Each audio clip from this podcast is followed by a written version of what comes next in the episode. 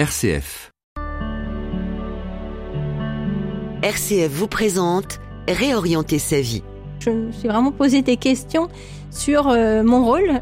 Rebecca Chanclande, psychologue. Depuis que je suis petite, je voulais travailler euh, dans un orphelinat. En fait, je voulais fonder un orphelinat. Et donc, à l'âge de 16 ans, je suis partie travailler en Inde dans un orphelinat euh, notamment.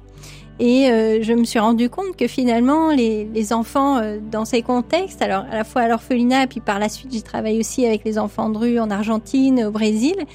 Les enfants étaient finalement plus heureux que lorsque je revenais entre deux missions en France, où je voyais les enfants qui sortaient de l'école, etc., et qui avaient l'air beaucoup moins épanouis. Donc je me suis dit, bah, est-ce que c'est vraiment dans ces pays-là où on pense qu'il y a besoin de beaucoup d'aide, est-ce que c'est vraiment là qu'il y a le besoin le plus d'aide, ou est-ce qu'il n'y a pas quelque chose à faire pour les enfants ici en se disant que finalement il y, a, un contexte qui devrait être très propice au développement de l'enfant et qu'on n'arrive pas forcément à s'en saisir. Et donc c'est la raison pour laquelle ensuite je me suis tournée plutôt vers des études de psychologie alors qu'à la base je voulais pas être euh, psychologue euh, comme on les imagine euh, derrière un bureau, etc.